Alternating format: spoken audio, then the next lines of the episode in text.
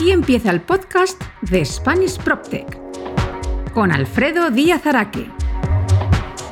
Hola, bienvenidos a un nuevo programa de Spanish PropTech, el podcast sobre PropTech y transformación digital en el sector inmobiliario. Como sabéis, durante el mes de marzo y coincidiendo con el Día de la Mujer, estoy realizando una serie de entrevistas a referentes femeninas en PropTech y transformación digital tanto de España como de Latinoamérica. Hoy, en nuestra decimoquinta entrevista, nos vamos a Argentina para entrevistar a María Yoma, CEO de Elevator Ventures, un proyecto en el que desde diferentes prismas se trata de impactar en el urbanismo de las ciudades y cómo viven los flexillennials. Antes de empezar, recordaos que todos los programas de este podcast están disponibles en mi web, www.hispanishproptech.es, en el apartado El Podcast, así como en las plataformas de iTunes, Spotify, Evox, Google Podcast, Deezer y Podimo. Os animo a suscribiros a mi newsletter, lo que podéis hacer a través de la web. Y siempre os recuerdo, pero si os gusta este podcast, no olvidéis compartirlo y seguidme en LinkedIn y en Twitter en mis dos cuentas, arroba alfredodam y arroba. Este podcast se realiza con la colaboración de los portales inmobiliarios misoficinas.es y housefear.es y también gracias a PropTech Latam. No olvidéis que los próximos 25 y 26 de marzo se celebra el PropTech Latam Summit en formato totalmente online. Si queréis participar como asistentes o con un stand en el mayor evento de PropTech de Latinoamérica, no dudéis en poneros en contacto conmigo para recibir información. Y una vez hecha la introducción, vamos con esa entrevista. ¡Empezamos!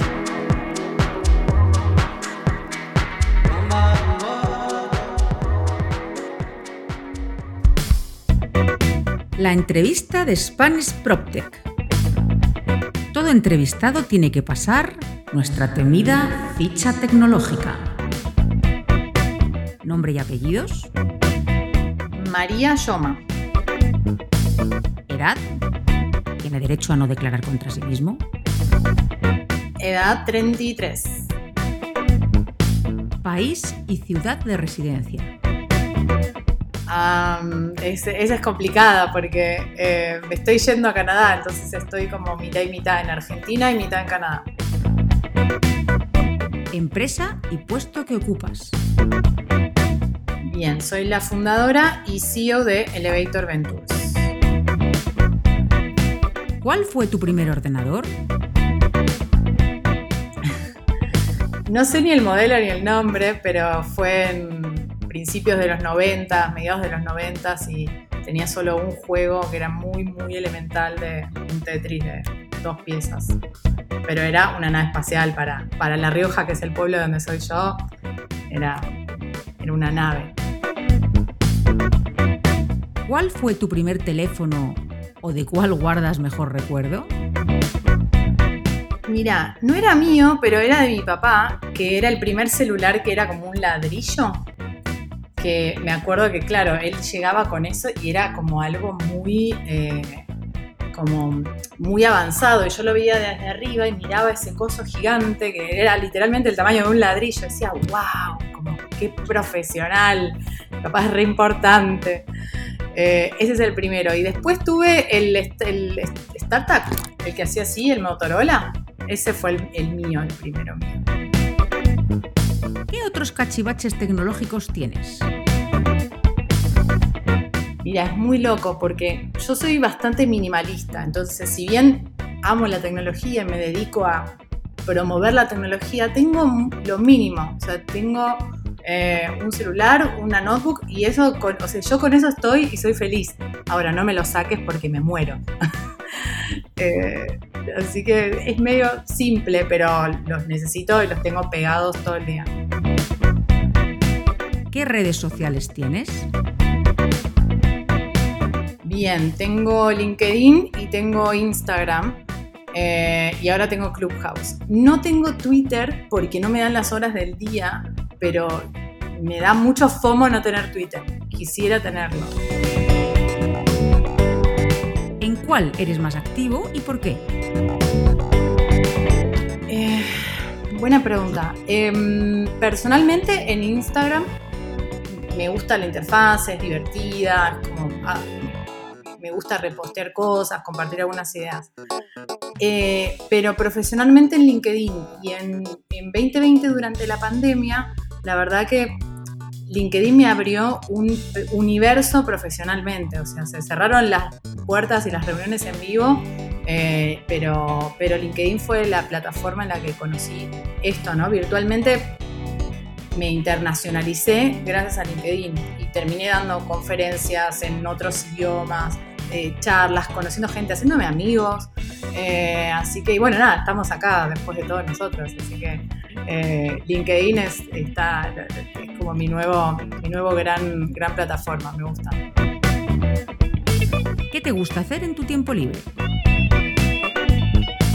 Mm, a ver, me, me gusta mucho, yo voy a un club desde que tengo 15 años en Buenos Aires y es como termino las cosas y me voy al club. Es como el lugar en el que, en el que hago deporte, hago un poco de yoga, pero sobre todo estar, estar en el club, ver amigos, es donde veo a mi familia, es como el... es mi, yo he cambiado muchas casas, pero nunca cambio de club. Y siempre que la casa que busco tiene que estar cerca del club. Eh, y ahora que me voy a Canadá lo, lo, voy a extrañar más que a las personas.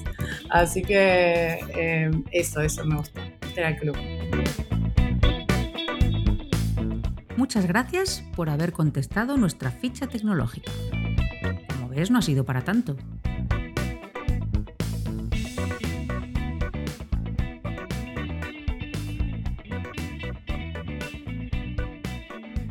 María Yoma, CEO de Elevator Ventures. Muy buenas, ¿cómo estás? ¿Qué tal, Alfred? Gracias, gracias por invitarme. Muy bien, súper. Bueno, por fin hemos conseguido, ¿verdad? Porque entre cancelaciones, problemas de, internet y, demás, por fin hemos conseguido ya hoy conectar. Sí, sí, pero acá estamos. En Argentina, no sé, no sé en España si se dice al pie del cañón. Pero Totalmente, sí, sí, sí. Firme, firmes acá. Así que un gusto, gracias por invitarme. Nada, muchas gracias a ti por dedicarme este, este tiempo y sobre todo, oye, pues ser una de las mujeres que está ayudando al tema PropTech y transformación digital del sector inmobiliario, que en este mes de marzo eh, lo estoy dedicando a entrevistas a, mujeres de Latinoamérica y de España que son relevantes en este, en este nicho ¿no? del, sector inmobiliario y oye, tú eres una de ellas con un proyecto que ahora nos, nos vas a contar. Qué bueno, gracias. Y sabes que, mm, esto que, que, que decís de, de, ir como abriendo algunos caminos o ser referente, a mí me parece que es bastante, digamos, es importante como por esta medio de moda, ¿no? Esto de amplificar voces o, mostrar otras eh, voces que no son por las que se escuchan normalmente, en este caso de, las mujeres, pero, pero puede ser de, en, pos de la diversidad de, cualquier persona. Y está bueno, es, es importante porque yo, pone, yo siempre pienso, cuando era chica, yo no veía, todas las, profesiones o la gente que admiraba eran varones.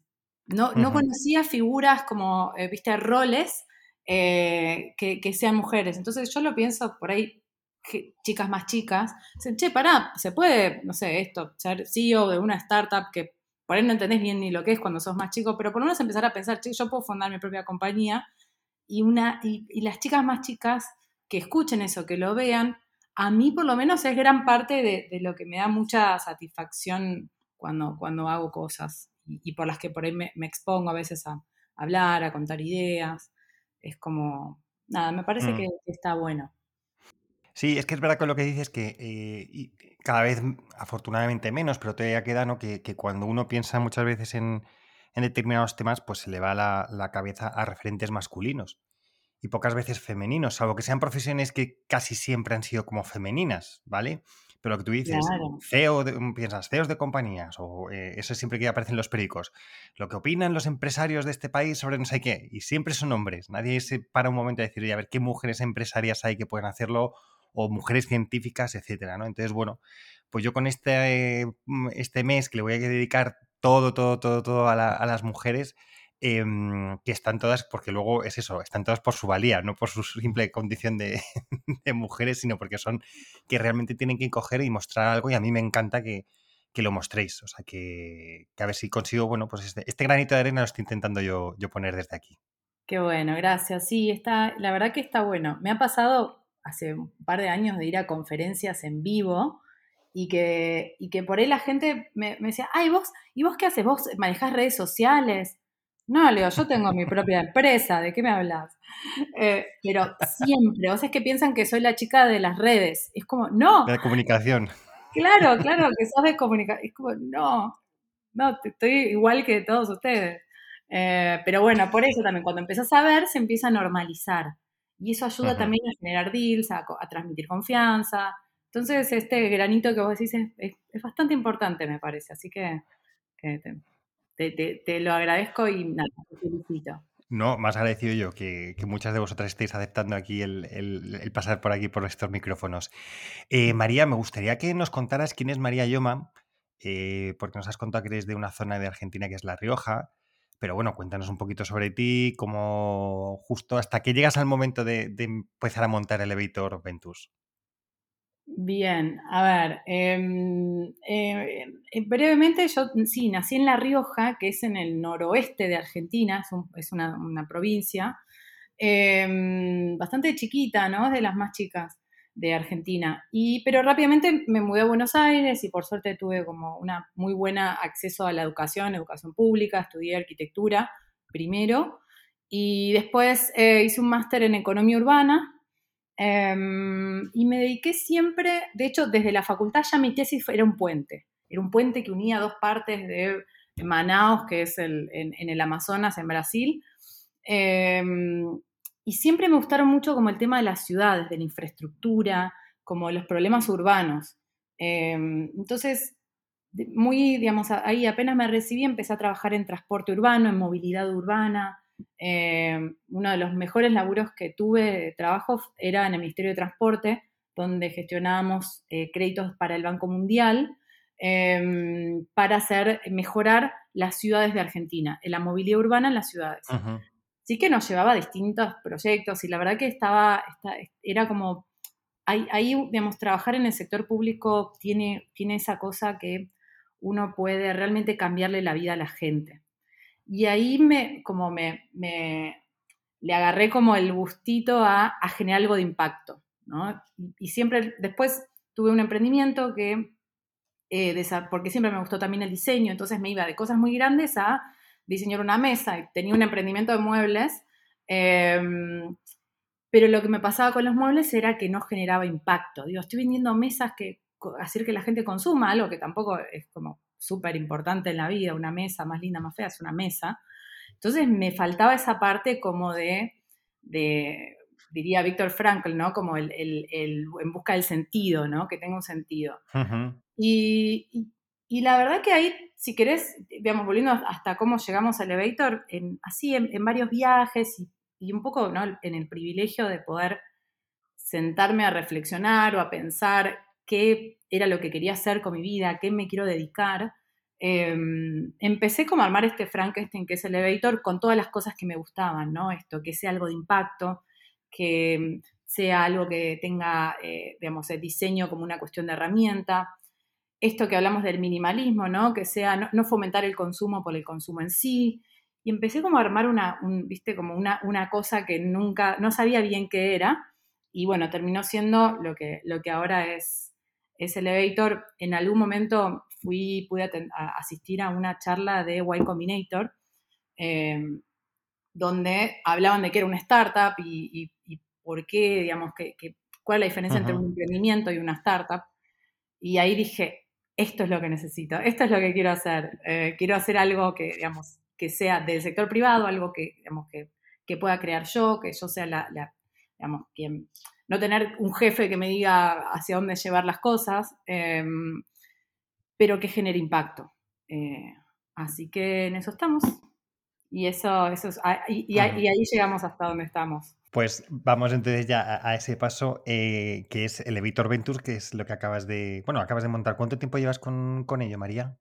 Y un poquito más de dos años, dos años y medio más o menos, entre en esto, ¿no? Por ahí el, primer año fue más de esto, de ideación, de entender un poco qué era, por qué. Y básicamente lo que es Elevator es una startup de Urban Tech, que sería, digamos, este este concepto un poco más grande que el PropTech, que involucra cuestiones como movilidad, como sustentabilidad, eh, como logística, ¿no? Como que involucra el tema de hacer que las ciudades sean, sean mejores a través de la tecnología, ¿no? Em, y, y, Elevator yo siempre lo concebí, nuestra misión, nuestro propósito es crear em, impacto positivo en las ciudades, ayudando a que las empresas y a los actores urbanos creen ese impacto y ayudar a que las personas eh, tengan vidas, yo siempre digo, más significativas y más flexibles. Eh, volviendo a esto del, propósito, ¿no? Es, una startup con mucho propósito atrás y, y desde ahí desarrollamos distintos productos. Eh, entonces, digamos, Elevator es como una plataforma. el primer producto que desarrollamos se llamaba Rental Proof y tenía que ver con affordable housing, digamos, con, vivienda más accesible. Em, y ahora eh, estamos en, un, desarrollando otro producto que tiene que ver un poco con lo que hablas vos de transformación digital y ayudar a las empresas, porque cuando nos empezamos a meter en los temas nos dimos cuenta que la brecha era tan grande con los actores que teníamos que actuar entre nuestra manera más ágil y de vanguardia Em, que decidimos ayudarlos a ellos también y, y ahí vamos, ¿no? empezás a afinar el lápiz y una cosa te empieza a llevar a la otra. Eh, así que por ahí parece que tenemos como, como muchos productos, em, pero, pero es, es, un poco la, la, un laboratorio de exploración. Entonces, em, no, no, estamos enamorados del producto, sino de los problemas que queremos resolver. ese es un poco no, sé, no sé si, si, se entendió, si tiene sentido. Sí, sí, o sea, al final, un poco por lo que hablamos el otro día preparando esto y, demás, y yo creo, y, me, corriges, ¿no? Para un poco, a lo mejor, Elevator Ventures es un paraguas, ¿vale? Que utilizas sobre el que, sobre el que van cayendo diferentes cosas, que además ahora hablaremos un poco también de, eso, ¿no? Porque rompes un poco el paradigma de lo que es la, el emprendimiento en ese sentido. Y, y, y, además enlazando un poco lo que has hablado al principio de lo que es parece que eres una persona que siempre te gusta hacer como muchas cosas y ver como muchas cosas a la vez, no centrarte en una. Y, entonces eso es muy interesante, ¿no? Entonces al final eso, Elevator Ventures, ¿verdad? Es un paraguas que te permite ir realizando el gran propósito, que es el, cambio de las ciudades, y donde el cambio de las ciudades es tan amplio que tú, eh, por lo que cuentas, no eres una persona de centrarte en una cosa, sino, oye, pues voy viendo diferentes cosas, que además ahora veremos la ventaja que también ha tenido eso, ¿no? De, no centrarte en una cosa, ¿no? O sea, que al final yo creo que, sí que es interesante el, tema. Qué bueno, gracias. Sí, es, em, digamos, por un lado hay, em, cuando uno, cuando uno, eh, a mí me gusta leer mucho como libros de cultura organizacional, viste, de, de, crear organizaciones, em, me gusta, eh, ¿cómo se llama este tipo? Ray Dalio, el de Principles, de Principios, por ejemplo, o bueno, Simon Sinek son dos tipos que hablan mucho de la importancia de crear valores en una organización y principios, y no tanto como esto, ¿no? Como, como un, producto, una solución, porque el producto puede quedar obsoleto, pero si vos tenés valores, si tenés eh, paradigmas, si tenés, digamos, esto, misiones, vos es, mucho más fácil que si un producto falla, vos seguís en pie.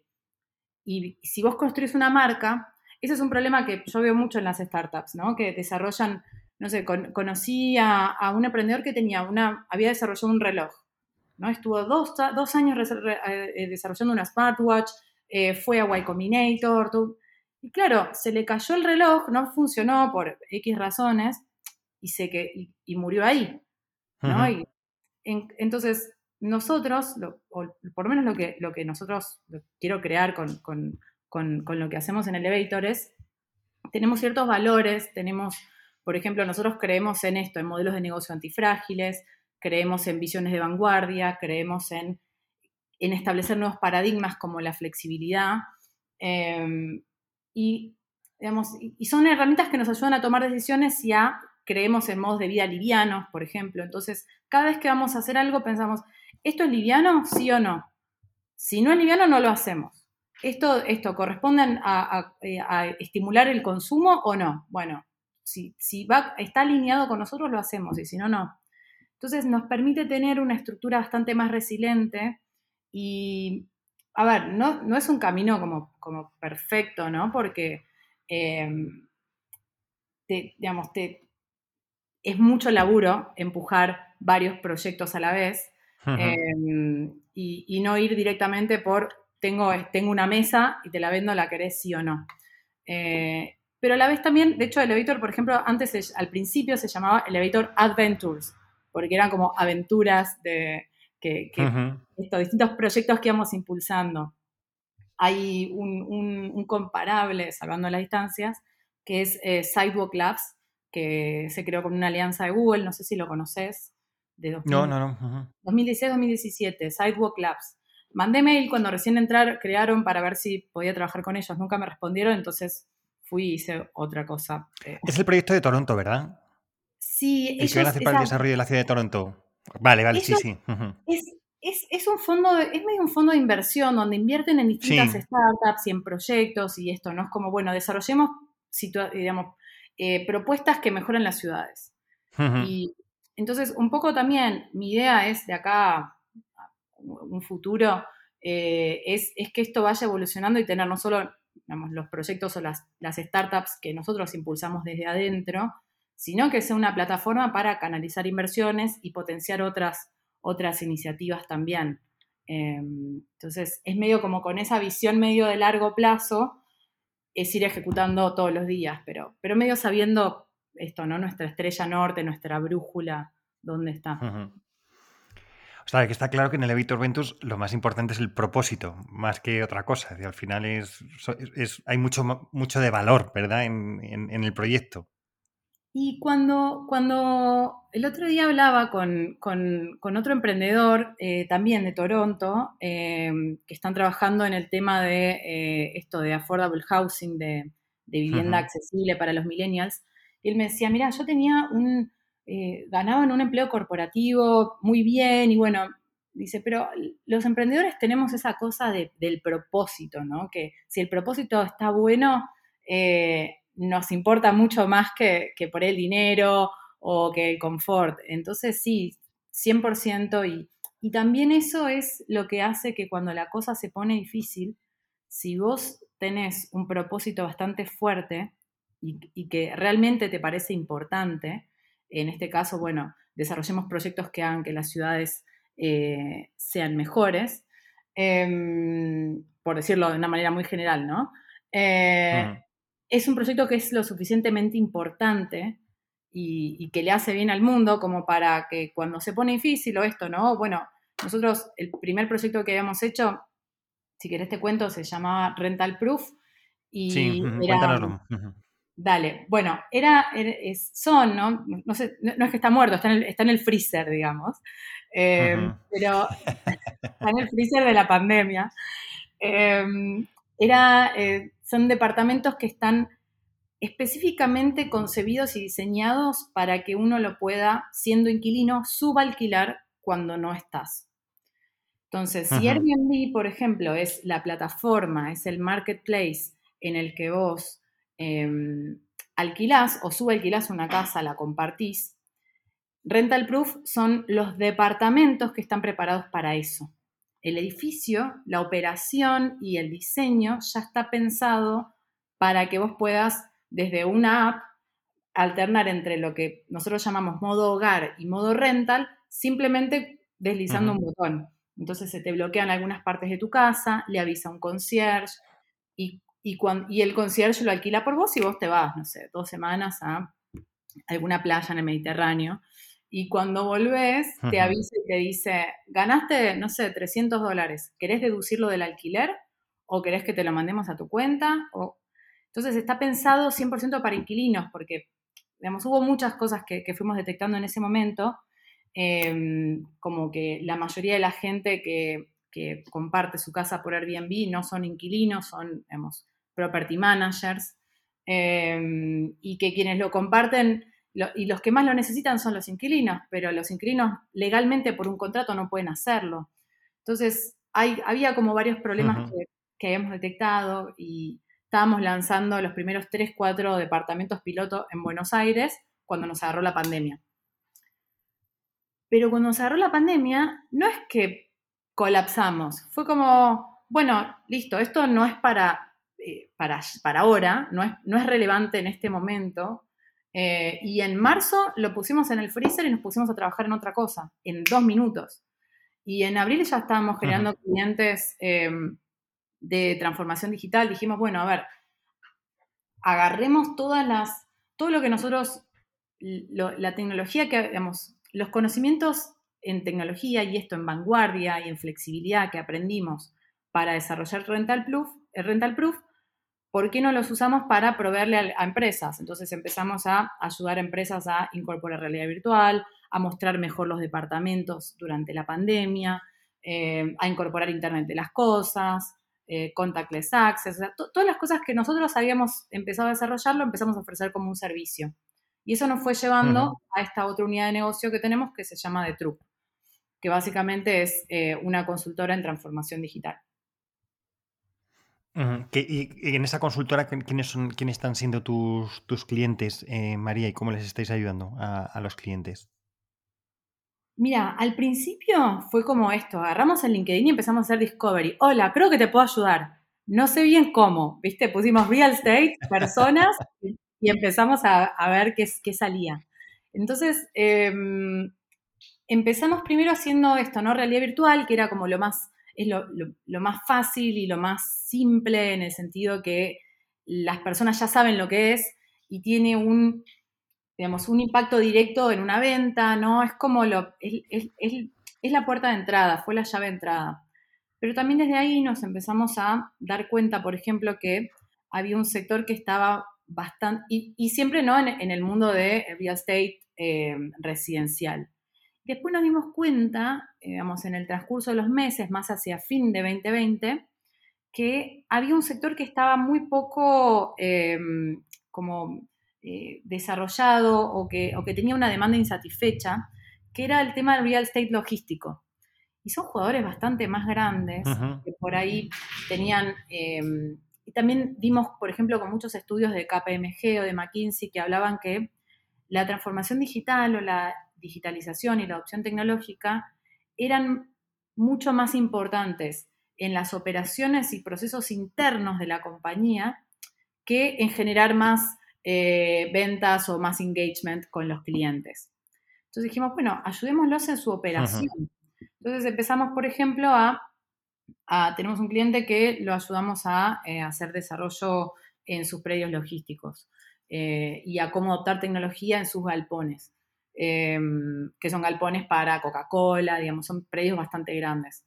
Y, los galpones son, eh, le llamáis galpones a los almacenes, ¿verdad? Logísticos. Exacto, claro como, claro, como un warehouse, ¿no? El, sí, sí, no, es que te lo digo, te lo digo porque es, un, es una palabra que no, no utilizamos en, en, España, entonces lo digo para, para traducirlo aquí al, castellano de, España y lo sé porque, bueno, eh, sigo a, alguno, a, algún compatriota tuyo y entonces a, raíz de eso he conseguido saber qué son los galpones, entonces por, eso, por eso lo aclaro. ¿Cómo me lo repetís en, en español?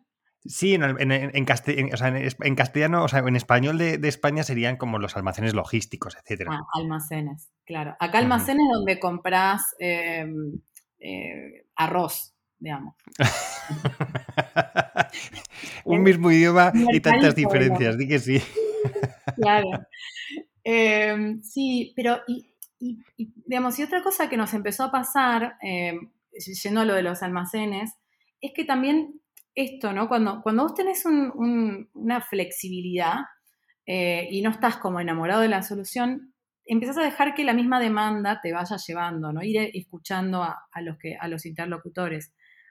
Y nos dimos cuenta eh, en este tipo de proyectos que la transformación digital era una cuestión de las personas de esas empresas y no era una cuestión de la tecnología. No era un problema del sensor que la persona tenía que poner, sino que las personas entiendan qué, digamos, qué herramientas o qué recursos son los que les van a generar más impacto en su propia eh, organización.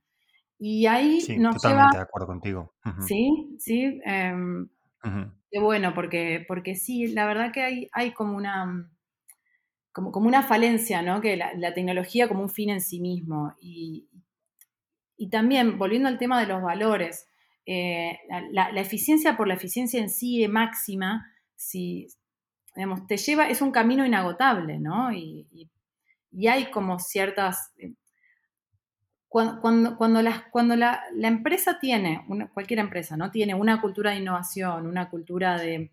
Eh, y entiende que es un camino eterno, ¿no? Y que es como, yo siempre digo, vos, así como tenés un presupuesto en marketing, tenés que tener alocado recursos para estar en constante modernización. Es, algo que no se acaba nunca. Y eso es una cuestión de las personas. Vos tenés que tener en, tus equipos personas con la suficiente eh, elasticidad mental y los suficientes conocimientos como para entender que los procesos de transformación no se van a acabar nunca. Es como una compu, ¿no? O una app. Siempre quedan obsoletos y eso se va mejorando. Em, no, sé, no sé si eso vos también lo ves como, como que es algo medio infinito. no, mira, eh, eh, mm, me parece muy interesante esto que, que, abres y además que creemos entre los dos eh, debate, que me parece muy bonito en la entrevista, ¿no? Que, hablemos y que, y que, vayamos. Y me gusta mucho eso, porque al final, bueno, tenemos un guion, pero el guion al final es como, como Elevator Ventures. Yo tengo el guion, pero sobre eso luego van surgiendo otras cosas que son las que nos llevan. Entonces, bueno, pues si hace falta, volvemos al guion y si no, no. Pero, pero volviendo a lo que comentabas, estoy de acuerdo contigo en, que la transformación digital, ¿vale? En general en cualquier proceso de cambio, pero sobre todo en la transformación digital la gente lo centra mucho o lo venía centrando mucho en lo que eran las herramientas tecnológicas cuando realmente el cambio estaba en las personas. Es decir, tú no puedes, y esto lo, hemos, lo he hablado yo en muchas charlas y, gente también lo ha dicho, ¿no? De nada sirve poner el mejor vamos a ir al más sencillo, un CRM, etcétera, etcétera, si al final la gente no lo sabe usar, no le ve el valor, etcétera. Entonces, primero es, oye, ¿dónde están los, lo, que llaman los pains, ¿no? Los, los, dolores de cada una de las personas donde están siendo ineficientes o están haciendo cosas que no son realmente, no están aportando valor dentro de la compañía? Y entonces mete ahí eh, herramientas tecnológicas que les permitan avanzar y, crecer. Y una de las cosas que dices, que, es la que más me ha, me ha, me ha gustado, o sea, me gusta mucho lo, lo, que dices, ¿no? Pero esa de que las empresas tienen que tener gente que esté en constante movimiento. Y no se tiene. Y es verdad que esos perfiles no se acaban teniendo o no son valorados o se, o se ve porque la transformación es que es el proceso en sí mismo, no tiene un fin. O sea, no, no va a llegar nunca a un fin porque eh, va cambiando todo y va mutando. Y las empresas son seres vivos. Mira, ahora mismo estoy leyendo un libro que se llama eh, La empresa sana, que lo ha escrito el director de, que tuve en el programa de transformación digital de la EOI, que es Vicente de los Ríos, y habla, y, y hace el ejemplo de lo que es una empresa con un organismo humano, ¿no? Y al final es eso, es un, organismo que está vivo, que tiene mm, vista, cerebro, eh, gusto, etcétera, y todo eso hay que irlo alimentando y hacerlo. Entonces, es verdad, o sea, y, Vicente lo dice en el libro, y es verdad que yo también lo, pienso muchas veces, es que las empresas están viviendo para la cuenta de resultados que va del 1 de, de enero al 31 de diciembre. Mm. Y la visión es además a largo plazo, se pierde, no se ve, no se ve ese propósito. Es, oye, ¿dónde queremos colocar? Y, hay gente que tiene que estar trabajando en esos cinco años. En lo de hoy, no les pidas resultados a lo de hoy porque no es, porque ellos lo que están trabajando es a esos cinco años. Y cuando lleguen esos cinco años, ese trabajo tiene que estar, o sea, ya, tiene que ser, pero es que ellos estarán otra vez volviendo al trabajo de los cinco años. Y es verdad que eso es lo que necesitan las empresas para sobrevivir. Yo creo que las empresas que no han sobrevivido son esas que no estaban pensando en ese, en ese largo plazo, ¿verdad? Sí, tal cual. Y es muy loco esa comparación que vos decís de em, la empresa como un ser vivo. Yo pienso lo mismo y hago el mismo paralelismo con las ciudades. La ciudad también es, viste, que es algo que es como, como mm, eh, Culjas en Delirio en Nueva York. O sea, Nueva York nunca va a estar listo. No es bueno, listo, ya lo terminamos de construir, fin. O sea, esto es lo mismo. Una empresa siempre es, algo dinámico. Siempre puedes mejorar procesos, crear nuevos procesos, descubrir nuevos modelos de negocio, nuevos problemas. Todo el tiempo. Y cuando entendés que cada problema que tenés es como el camino y es la información para lo que tenés que, lo que tenés que salir a buscar una solución o a resolver, el problema pasa a ser algo bueno porque es dato, es información. Entonces, por ejemplo, cuando nosotros decíamos, bueno, esto, eh, implementemos esta solución y, te miraban con cara de, como decís, estático, de no, tenían la mentalidad esto de ágil. Y nos empezamos a dar cuenta y, también cuando entendés un poco el problema empezás a buscar informes y estudios y cosas y detectamos que la principal barrera a la innovación que, sucede en las empresas, y es, está buenísimo, es como muy, muy elocuente, eh, hay, un estudio de KPMG de 2019 que dice, el 70% de, el 90, arriba del 90% de las empresas tienen una persona, del real estate, tienen una persona encargada de innovación en, su organismo. En general es el CTO, el CEO, eh, por ahí es una persona que dicen, bueno, vos sos el de modernización, hasta luego, ¿viste? Y, te queda como un, bueno, vos sos el encargado de esto, chao. y te quedas así como que no sabes ni, por dónde empezar, ¿no? Entonces empezamos a ver, a ver eso, que la mayoría de las empresas tenían a alguien que era, bueno, yo soy el de modernización pero esa persona, arriba del 70% de las veces, no tiene un, antecedente en tecnología, ¿no? Por ahí es economista, es arquitecto, es empresario, entonces, y también por ahí son de una mm. generación, al estar a, ese nivel de toma de decisiones, son de una generación que por ahí está como un poco tecnológicamente más atrasado, ¿no? Eh, digamos, generación X, gente arriba de 40 años. María, yo estoy por encima de los 40 años, ¿eh? que estoy por encima de los 40 años. No, lo digo bien, ¿eh? No, no, lo digo como, es por arriba de lo, yo siempre digo, es nuestro, no, no, porque es, es posta. Yo me doy cuenta que también en eso de ir afinando el lápiz, nuestro como usuario arquetipo del nuevo producto que tenemos, que es un, curso, un programa ejecutivo en transformación digital, ese es como el nuevo producto, porque empezamos en una consultoría, pero tengo el sesgo a hacer hacia el producto, ¿no? Porque el, producto es, es algo sistematizable, escalable. Entonces, ahora estamos lanzando un programa en transformación digital para líderes, que son estas personas que, como te digo, para mí tienen arriba de 37 hasta 50, ponele hasta 45. Es esa, es esa edad en la que ya sos el líder de tu empresa ya llegaste como a, a ese lugar de, digamos, de poder de decisión, eh, pero no sos lo suficientemente joven, entre comillas, como para saber programar, por ejemplo, ¿no? Eh, me pasa a mí, yo tengo 33 y hay muchas cosas que yo no sé programar y todos los días siento que me estoy perdiendo de un universo. Eh, entonces es ayudar a esas personas. Y sí, no, entonces es, es, lo que estamos haciendo ahora es ayudar a esas personas a que tengan las herramientas para luego hacer lo que vos decís, que es impulsar la transformación internamente en la empresa. Porque si esa persona, ese líder, no puede, valga la redundancia, liderar esa transformación, quedamos en el status quo. Digamos, es cómo, cómo voy a conducir algo de lo que mucho no entiendo. Bueno, no, mejor quedémonos así, esto me excede, ¿viste? Como... Entonces, digamos, el, yendo, ¿no? Haciendo como este caminito, eh, ese darnos cuenta de que también la transformación no era solo, digamos, de abajo para arriba, sino que estaba bueno empezar de arriba para abajo, de, los líderes, de los C-levels, para que ellos puedan armar sus estrategias, esto que ellos puedan generar esa visión a cinco años mm. y que puedan armar los equipos que, digamos, que son necesarios es como que te, genera, te empieza a hacer circular la rueda, porque esa persona ya tiene la, mente abierta, ya, ya, puede apreciar la importancia de este tipo de procesos y puede ellos mismos hacer ejercicios para medir, por ejemplo, los retornos de inversión, que es otro de los grandes problemas, que seguro vos lo, lo, debes saber, ¿no? Es difícil, es muy difícil medir el retorno de inversión de una transformación digital. Entonces, muchas veces esa es la razón por la que no se hace. Em, no, no sé si, no sé si, si, te resuena lo que. Sí, no, no. a ver, te, digo, es verdad que, que, la transformación tiene que ir de, arriba a abajo. ¿Vale? Es decir, que tiene que estar impulsada por el CEO, el comité de dirección, etcétera.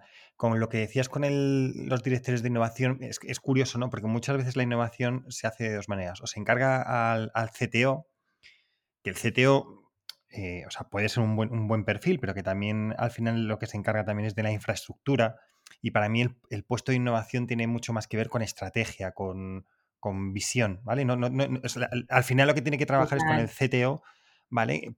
En, qué herramientas son las que se pueden implementar y cómo, etcétera. Pero tiene mucho de visión, de ver, de, mirar mucho afuera de la empresa y no solo del mismo sector, sino de diferentes sectores. Tiene, por un lado, que, ver, con lo cual ahí estoy totalmente de acuerdo con, contigo, ¿no? Y claro, decir, y, eso luego, si va aguas abajo, pues fenomenal, porque el resto de la organización lo va a poder llevar y lo va a poder, eh, eh, si el jefe lo dice, pues fenomenal.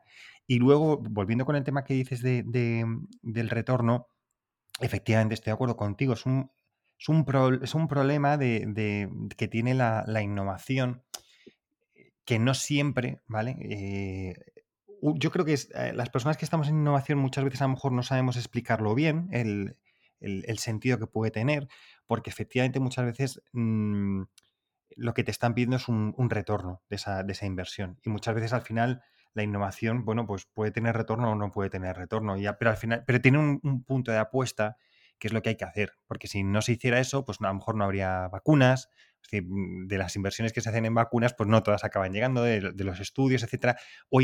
pero lo que se tiene que ver es que al final esa innovación en las empresas es como la innovación en el mundo de la medicina puede ser que hayas iniciado el, estudio para una cosa, pero de ahí has descubierto una solución para otra.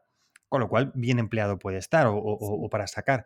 Que al final es un poco lo que tiene también la innovación abierta, ¿no? En el, eh, es decir, al final la innovación abierta es, oye, cosas que no te pueden servir dentro de, la, de la, empresa, sácalas fuera, porque al final, eh, y dáslas a un equipo o licencialas, porque al final puede ser que eso te, sirva, ¿no? Y el, caso de innovación abierta en, el libro lo cuenta, ¿no? Como Xerox, al final todas las spin-off que había sacado, o sea, todas esas propuestas que no habían servido dentro de Xerox, pero que se habían sacado fuera, bien porque se las habían vendido a alguien o bien porque equipos internos de Xerox se habían encargado de hacerlas como empresas nuevas, tenían mucho más valor y al final es lo que dices, es una, es una rueda que se retroalimenta, la innovación. No tiene a lo mejor una inversión en un momento, pero más adelante tiene que tener. Y ahí es verdad que hay un acto de fe en, eso, yo lo reconozco, que hay un acto de fe de, pensarlo, con lo cual, bueno, es, lo que tiene la innovación y sobre todo en el, y en el mundo inmobiliario, que como su propia palabra lo dice, es tan inmovilista, pues es muy complicado y donde nos hemos dedicado al alquiler de espacio, ¿vale? Alquiler, a la rentabilidad del espacio, a vender espacio sobre cuatro ladrillos, o sea, sobre, perdón, cuatro paredes, o sea, ladrillos sobre cuatro paredes,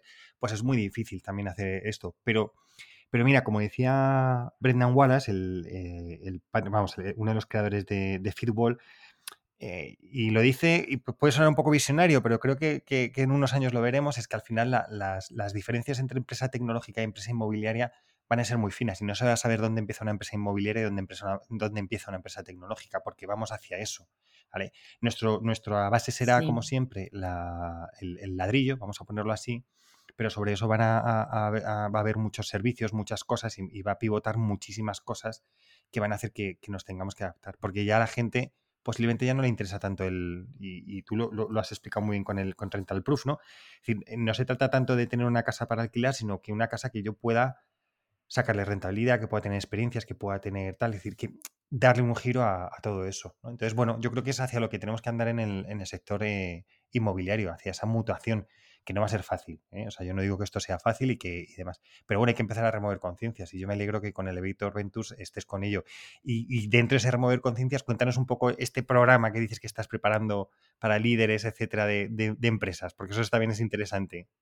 Ay, sí, va a estar buenísimo. Eh, nada, ahí te, en Argentina diríamos te paso el chivo, que es como te paso la publicidad.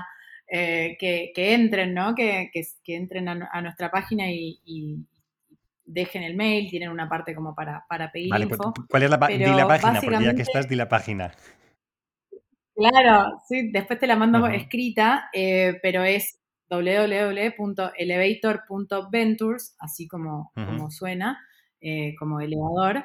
y si no, directamente nos pueden mandar un mail a hola.elevator.ventures. Em, y les mandamos toda la info. Pero va, va, a estar bueno porque estamos armando un programa, yo no he visto aún un programa en transformación digital especialmente hecho para el entorno urbano, digamos. Hay programas de transformación digital o hay programas para... Pero no he visto un programa, digamos, de una duración que, que por ahí no sea como una charla del tema, sino una capacitación especialmente armada para eh, en este caso, los líderes, estos tomadores de decisiones, estos, estas personas que pueden realmente generar impacto dentro de las compañías. Y básicamente tiene, son ocho semanas, eh, tiene, tiene, una parte que es bien como teórica y, basada en casos, o sea, es, que ellos entiendan los pilares de la transformación, todo esto que vos hablás que no podría estar más de acuerdo, ¿no? Esto de entender por qué esto es importante, por qué esto te puede llevar a nuevos modelos de negocio, eh, cómo empezar a pensar en em, productos centrados en el usuario, cómo adquirir metodologías ágiles para el mundo inmobiliario. Eh, y después ya, digamos, ir, trayendo, vamos a traer varios como speakers y sobre todo como... Mm, no, es solo asistir, sino que tiene una componente que es muy práctica y es, es para mí como la, parte que más me gusta, que es que se va a dictar dos días, ¿no? Un día, eh, los, martes, en el que se les da como mucha información y speakers y datos e, e info y herramientas, y los jueves, que va a ser durante ocho semanas, ellos van a trabajar en un taller con un consultor nuestro en su propia estrategia de transformación digital para su empresa. Todas las semanas los vamos guiando como en el mismo proceso, el mismo marco eh, en el de descubrimiento, eh, establecer objetivos, eh, entender, digamos, cuáles son los problemas más principales, qué, cuáles son las ambiciones de lo que quieren llevar, hasta armar un presupuesto y un plan de implementación, los vamos guiando todo digamos, todas las semanas. Bueno, a ver, anda a tu empresa a buscar esta info. Bueno, ¿cuál es el problema que más tenés? Entonces, vamos a ir armando, digamos, los vamos a ir acompañando para que ellos se vayan con lo que venimos detectando que es el principal problema cuando alguien quiere generar una, esto, ¿no? Como procesos de transformación, que es que no tenés eh, una factibilidad armada para presentar a tu directorio, por ejemplo, decir, miren, vamos, a, mm. vamos a gastar, no sé, mil dólares en un proceso de modernización eh, para este año, el retorno de inversión va a ser de eh, 50 mil en tres años por esto, esto y esto. Y para esto tenemos que contratar estos recursos o capacitar acá y, eh, no sé, comprar estos sensores y este software. Punto. Y lo vamos a implementar en X meses. Entonces la idea es que se vayan como con un viste, como con algo en la mano que puedan presentar y comunicarlo a los equipos. Y, que sea, digo, hoy por ahí tanta info dando vueltas. Uno, yo soy adicta a los webinars, o sea, me voy, voy a todos los, me, llegan webinars todo el tiempo y voy a todos. Eh, pero a veces te abruma, ¿no? Y, sobre todo en el mundo inmobiliario, que hay tanto y tenés tanta gente que quiere como darle soluciones y te dicen, para mí necesitas esto y necesitas esto, que nadie se sienta a, a preguntarles, che, a ver, ¿cuál es tu problema? ¿No? A ver, te ayudo a resolverlo. Y eso es un poco lo que queremos hacer con, este, con este programa. No sé qué, te parece. Em, pues sí, no, estoy de acuerdo contigo, que creo que la formación es interesante. de hecho, yo, por ejemplo, dices que no hay ningún programa. Eh, a ver, eh, no, te voy a rebatir, pero sí que es verdad que yo, por ejemplo, pues en el Instituto de Empresa aquí en, aquí en Madrid, tenemos un programa también de innovación y, y PropTech donde, donde yo estoy, y donde un poco el propósito en cierta manera también es lo mismo. Es decir, lo que pasa que es, eh, y donde tratas de, de, hacer ese cambio de, mentalidad, y, y, creo que es muy bueno que existan este tipo de, programas, y como tú dices, donde al final haya mucho más práctico que, teórico, ¿no? Es decir, que, que al final em, quienes estén dando las charlas, etcétera, sean profesionales que lo que pueden hacer es, oye, pues mostrar cómo se hacen las cosas, que es lo que tenemos nosotros en el Instituto de Empresa. Y ya te digo, me parece estupendo y magnífico la, iniciativa. Em, te quería preguntar, María, eh, ¿dónde, a ver, estabas con él, me gustaría que nos contaras ya dos cosas para acabar un poco, que sería eso que has dicho que estás camino de Canadá, que nos cuentes un poco eso, que es lo de, lo de Canadá, y luego dónde ves el Vector Ventures en, unos, en unos meses o en unos años. Bien, eh, a ver, Canadá, em, yo hace tiempo que, yo nunca viví fuera de Argentina, entonces hace tiempo que quería eh, irme a, otro lugar, a hacer una experiencia de unos años, y por, cosas de la vida me empezó como a, el algoritmo de la vida me empezó a, llevar a Canadá, ¿no? Eh, así cada vez he tenido más amigos, ahora, bueno, mi novio es canadiense, y, y, me empecé a conectar con, ese, con ese, ese, lugar y es medio también un sesgo de confirmación, ¿no? Cuando, cuando empezás a, ver esto, ¿no? El, emprendedor empieza a buscar soluciones. Y dije, bueno, a ver, si me, voy, si me fuera a Canadá, ¿qué, sucede en Canadá, en, mi mundo profesional, ¿no? Y me encontré con un, país que es espectacular. Eh, tiene una cultura de innovación y de desarrollo tecnológico que está buenísimo, tienen muy buenas prácticas, Ahora, por ejemplo, estamos en un programa de una aceleradora que se llama DMZ, que es la aceleradora de una universidad más grande del mundo, de Ryerson University.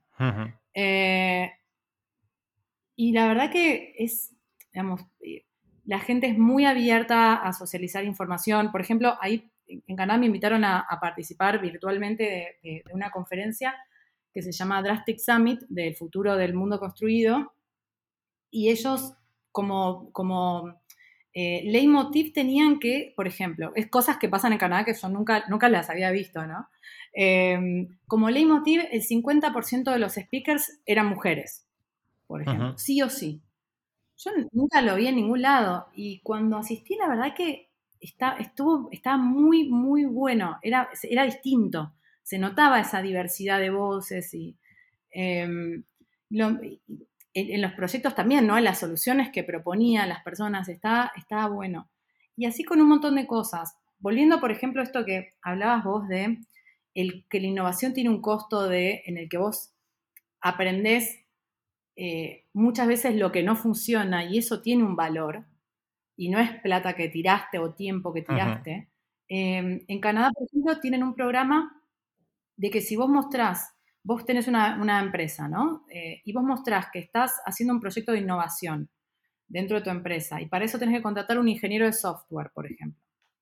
Em, ellos te devuelven hasta el 70%, 70% del salario de esa persona si vos mostrás que es un proyecto de innovación. Por más que el proyecto no genere plata, porque ellos se, digamos, demuestran, eh, digamos, entienden esto que vos decís, que, hmm. desarrollar innovación es un esfuerzo enorme y, que, digamos, y que hay que premiar a los que están en el barro todos los días desarrollando cosas que, de, alta incertidumbre, ¿no? Eh, tiene ese tipo de, iniciativas que, la verdad que a mí por lo menos me, abrió mucho la cabeza en, buenas prácticas, ¿no? Y, nada, es un país nuevo, tiene 30 millones de habitantes nada más, entonces hay mucho por hacer. Em, y además hay una cosa, y te lo conecto con la segunda, que es, bueno, ¿dónde ves Elevator en cinco años? Y, yo me imagino, eh, mirá, y, en mi, en cómo uno nunca cambia. Mi tesis de la Facultad de Arquitectura hace más de 10 años, se llamaba grapa, que era un puente que unía dos puntas, ¿no? Yo digo, y ahora lo pienso, digo, elevator para mí es una grapa, es, como un, gancho, un puente que une o puede llegar a unir en unos años toda América, digamos, desde Canadá hasta Argentina, em, en, digamos, las ciudades y en estos temas, ¿no? En, la industria en la que estamos. Em, hay una frase que es muy linda que, que mi papá siempre, siempre cuenta, de, un, intelectual mexicano que dice que cuando México y Argentina se abrazan, están, están cerca, están juntos, abrazan a toda Latinoamérica. Eh, y, yo digo, bueno, si Canadá y Argentina están conectados, están juntos, es como que se junta toda América, ¿no? Y esa es medio como una visión que así, que, que me imagino, ¿no? como un, como un fifth wall de toda América para, para las ciudades, imagínate. Y además no estando ahora, Donald, ahora no estando Donald Trump, yo creo que ayuda también mucho. ni, que, hablar, ni que hablar. Pero, pero, algo haremos con España, eso no tengas dudas, no me, no me olvido de, de, de, que, de que hay, hay mucho, mucho talento también en, en España, hay muchas cosas que, que, que también, ¿no? Que se pueden como vos decís, mucha inteligencia y muchas cosas que España está haciendo, eso por ahí vos, vos sabés seguro mucho más, está haciendo un hub de innovación también que es muy interesante, ¿no? sí, mira, sí, has dicho una cosa muy interesante que es lo de Canadá, que es verdad que es como un gran desconocido y es verdad que sí, cuando rascas un poco, y además tampoco hace falta rascar mucho, es cuando empiezas a buscar información, te aparece sobre efectivamente ese, ese ecosistema de innovación que están montando, cómo están ayudando, cómo visados, etcétera, para que entre gente y, ayude al país, porque como tú dices, que son 30 millones de habitantes, un país muy grande, pero con muy pocos habitantes en proporción. Y es verdad que, tiene. Y luego, en relación con lo que decías de España, pues es lo que muchas veces hablo con, con Andrea de PropTech Latam, y es eso, ¿no? Es decir, que al final mm, muchas veces tan alejados, pero a la vez tenemos que estar tan más, cerca, ¿no? Y, eso es un poco también lo que trato con el, con el podcast cuando me lo, me lo planteé, pues enseguida se lo dije a Andrea, dije, Andrea, digo, me gustaría que me ayudaras a, difundirlo por Latinoamérica y me des también referentes en Latinoamérica para, para poder hablar y charlar y, unir esos dos mundos, porque es verdad que en, España, que lo hablábamos el otro día en un, evento, en el evento de presentación de, de PropTech para, para marzo, ¿no? Es decir, España mira mucho hacia, hacia Europa, y muy poco hacia Latinoamérica. Y posiblemente haya más similitudes y por lo menos a veces girar un poquito la, cabeza y no mirar a los Pirineos, sino que girarla y mirar hacia, hacia atrás, pues puede tener su, sentido. Entonces, bueno, pues eh, nos une el idioma. El otro día también oía ¿no? que, que, otros emprendedores que habían, hablaban de un poco de negocios en Latinoamérica decían que sí, que nos unía el idioma, pero que luego era muy diferente. Bueno, claro, no es igual. Pero bueno, pero yo creo que tenemos que darnos una oportunidad, que a veces no nos la damos, con lo cual yo creo que, yo espero que con este podcast donde, oye, se va viendo que se hace en un lado y en el otro del Atlántico, pues la gente lo vaya viendo y, oye, y si de aquí con alguien te contacta y todo para ver qué estás haciendo, pues será bien, bienvenido. Tal cual, tal cual. Y, y, me parece que sí, me parece que en ese sentido tu, tu podcast cumple esa, esa función porque no hay mucho en habla hispana, ¿no? Eh, viste que la mayoría de los podcasts, o por lo menos los que yo escucho, están en inglés. Entonces, hay una cosa común, una, como un alivio cuando hablas y, te comunicas en el mismo idioma, ¿no? Y, eso, eh, eso no, es como, es un vínculo que, que, a ver, y que además, por cuestiones inmigratorias y todo, ¿no? Acá el 30% de Argentina son descendientes de españoles. Entonces, tampoco es que somos tan distintos de, digamos, la idiosincrasia. Eh, entonces, eh, sí, es ahí, digamos, ahí. Siempre, siempre la, digamos, las alianzas, intercambiar ideas, siempre va a sumar, o sea, siempre. Es como, los clústeres de innovación son siempre positivos, siempre son virtuosos. Entonces, bienvenido, bienvenido a tu podcast y me parece que está buenísimo. Y, el laburo que haces en general de, tender estos puentes. Pues nada, muchísimas gracias María. Y nada, yo creo que ya podemos acabar. Darte las gracias por tu tiempo. Ha sido súper interesante eh, ver a una mujer renacentista porque rompes el, paradigma de, emprendedor que como tú dices se centra en una cosa y dice, no, no, me tengo que centrar en esto. tú al final tocas muchos palos que dice, dice el refranero español que el que mucha barca poco aprieta, suele, suele decirse, pero en tu caso no, en tu caso lo que te está sirviendo es para ir pivotando, ir viendo, oye, pues cuando haces una cosa y como era Rental Proof y con la pandemia se te para, todo lo que has hecho te ha servido para desarrollar otros productos, otra serie de cosas y te sirve para ver, con lo cual a veces lo que tú dices, ¿no? Cuando estamos en un mundo donde se dice hay que especializarse, especializarse, tú tienes como un gran paraguas de especialización que es el Urban Tech, pero es tan amplio que te permite jugar mucho y, ver ahí la, fortaleza que tiene eso. O sea, que también es de agradecer ver otras visiones. Sí, tal cual. Y ahí te, dejo con el último paradigma que, tenemos en Elevator, que es esto de, modelos de negocio más antifrágiles, ¿no? Eh, como, el libro de, de Nassim Taleb. Eh, ¿Qué es eso? Es, digamos, eh, es tener esa mentalidad de que algo ante el estrés como un músculo se haga más fuerte, ¿no? Y no algo que ante el estrés se rompa, eso es frágil. Eh, y, el, y, el, real estate en muchos sentidos parece que es muy duro, pero es muy frágil porque vos tenés, por ejemplo, esto, una operación de alquileres temporales y viene una pandemia, una crisis, algo que nunca te lo esperaste y no tenés diversificación que te permita moverte. Así que si, si hay algo que, uno pueda, digamos, que, me gustaría que se lleven es, eso, es pensar por ahí en, cómo ser más antifrágiles, que, en estos tiempos que corren es fundamental. Fenomenal. Pues María, muchísimas gracias eh, y nos vemos en Clubhouse, ¿eh? que yo también estoy, o sea que, nos veremos en Clubhouse en alguna charla. A full, a full. Voy a todas las charlas, así que 100%. Oye, un beso muy fuerte, muchas gracias. Chao. Chao, Alfred, hasta luego. Y hasta aquí un nuevo programa de Spanish PropTech. Hoy hemos conocido a María Yoma, CEO de Elevator Ventures, una urban tech que aspira a cambiar cómo son las ciudades y cómo viven los flexilenials. Recordad que este programa está disponible, además de en mi web, www.hispanishproptech.es, en las plataformas de Spotify, iTunes, Google Podcast Evox, Deezer y Podimo. No olvides que si te ha gustado este podcast, compártelo en tus redes sociales y sígueme en LinkedIn y en Twitter en mis dos cuentas, arroba alfredodam y arroba. Muchas gracias a mis oficinas Housefear y Proptech Latam por su colaboración en este podcast. No olvidéis que los próximos 25 y 26 de marzo se celebra el PropTech Latam Summit en formato totalmente online, así que no dudéis en poneros en contacto conmigo para recibir información. Por hoy me despido, pero recuerda, si quieres estar a la vanguardia en el sector inmobiliario y su transformación digital, escucha el podcast de Hispanic PropTech. Hasta el próximo programa.